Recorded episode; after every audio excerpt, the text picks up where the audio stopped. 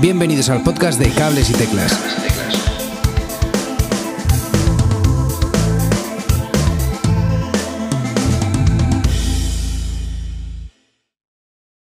Hola a todas y a todos. Hace unas semanas eh, pregunté en redes si os parecía una buena idea empezar a hablar de discos o canciones en particular y hacer un pequeño análisis desde el punto de vista de un músico. Parece ser que gustó la idea y por eso estoy hoy aquí. Eh, en este podcast quiero hablar de un disco que me marcó de alguna forma. La pareja tóxica de Zahara. Gracias, Hanna. Pues sí, La pareja tóxica de Zahara.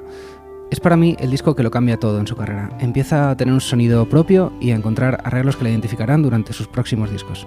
Es más sincero y sin miedo a arriesgar en todo, con todo lo que cree. Encuentra un sonido más orgánico en el que claramente se siente más cómoda junto a nuevos eh, sintetizadores y arreglos, dejando que las canciones caminen lo que necesitan. Deja tiempo para respirar y las frases entran cuando la canción lo necesita. Que Ricky Falner esté a los mandos de la producción seguro que tiene algo que ver con esto. Incluso se atreve a cantar un tema dúo con ella a lo largo del disco. Cambia mucho todo, pero seguramente todo menos ella, que ella es única y aporta una voz fresca pero experta, que sabe lo que hace cada día más.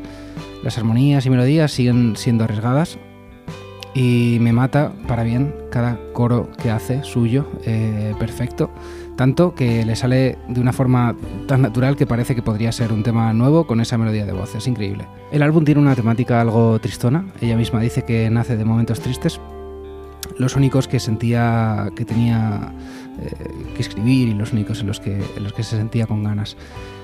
Pero no era esa su intención, eh, no era la intención que tuviera ese tinte melancólico. Pero bueno, no quiero, no quiero entrar a hablar de las letras, que si no estaría una hora con este podcast. Vamos a hablar de música. El disco empieza así.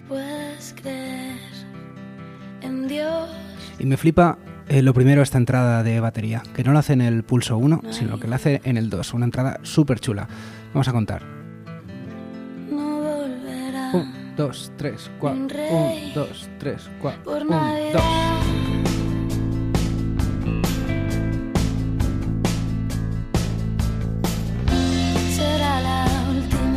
Me parece una entrada súper chula y toda una declaración de intenciones para lo que va a venir a continuación, para el resto del disco. Esta canción se llama El Universo y hay otra parte de la que quería hablaros que es esta.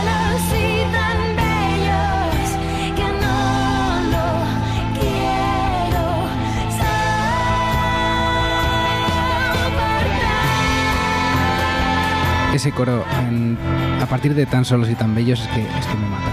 Y ahora llega una parte instrumental eh, donde acaba en un La mayor cuando lleva todo el tema tocando en La menor y da paso a un cambio de ritmo con una línea de bajo preciosa.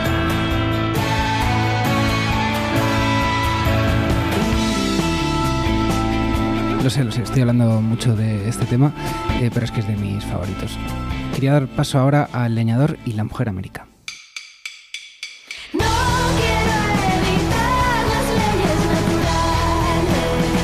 No quiero comentar mucho, solo un poquito de este tema. Y es este ritmo en 6x8 que a mí, no sé a vosotros, pero a mí me recuerda un rollo flamenco, sevillana o algo así.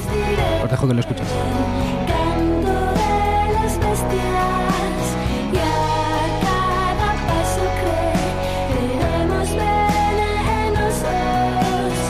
El sonido de este tema además es, es una pasada. Pero para mí el sonido, su sonido actual está muy basado en el tema que viene a continuación. Se nota que se siente mu- mucho más cómoda. Ritmos bailables, alegres y acordes que van cambiando a ritmos de, de negra, si hace falta. Eh, Bajos que juegan con los huecos que hay un poquito más amplios, sintes, teclados, haciendo cuerdas, hammonds, trémolos. Es, es mucho más su sonido, su sonido actual.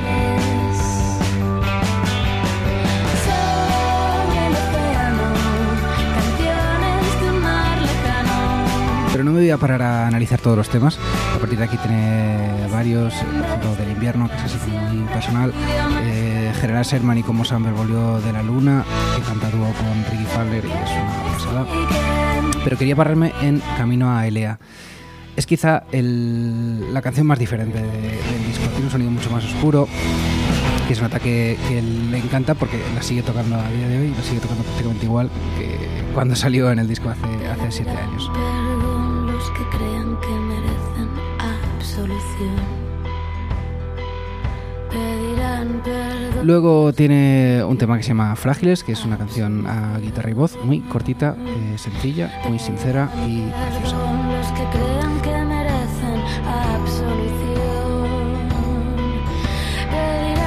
Quería también mencionar a los músicos que han grabado este disco, que son Alfonso Alcalá al bajo, Sai Molero, Sai Mole a la batería, Nasís Corominas al piano, Sergio Sastre y Dari Vega a las guitarras. A la dirección y producción está Ricky Falner. Y nada, desde aquí quería recomendaros que le deis una escucha a toda la discografía de Zahara si no lo habéis hecho ya, porque tiene mucho, mucho que enseñar. Y en particular este disco que realmente me encanta. Y nada más, muchas gracias y hasta otra. Hasta aquí el programa de hoy. Si te has quedado con ganas de más, suscríbete en las plataformas de podcast habituales. Y puedes seguirme en Twitter en arroba cables y teclas.